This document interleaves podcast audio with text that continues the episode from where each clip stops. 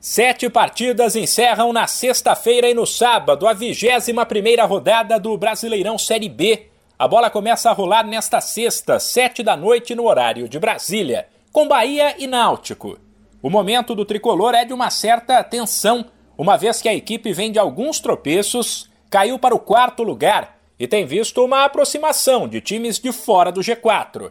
Por isso, a vitória em casa contra o vice-lanterna é obrigação já às nove e meia tem um duelo interessante entre duas equipes da parte de cima que ainda sonham com vaga na elite: Tombense e Sampaio Correia. No sábado serão mais cinco partidas, com o líder em campo logo cedo, às onze da manhã, quando o Cruzeiro visita o Brusque.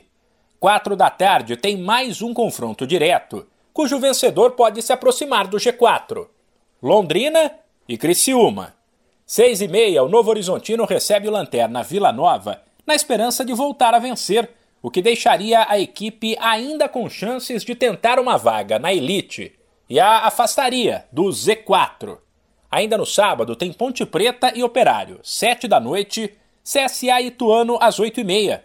Ambos confrontos diretos na briga contra o rebaixamento. Por fim, haverá um único jogo no domingo, que marcará a abertura da rodada 22 que terá sequência ao longo da semana que vem.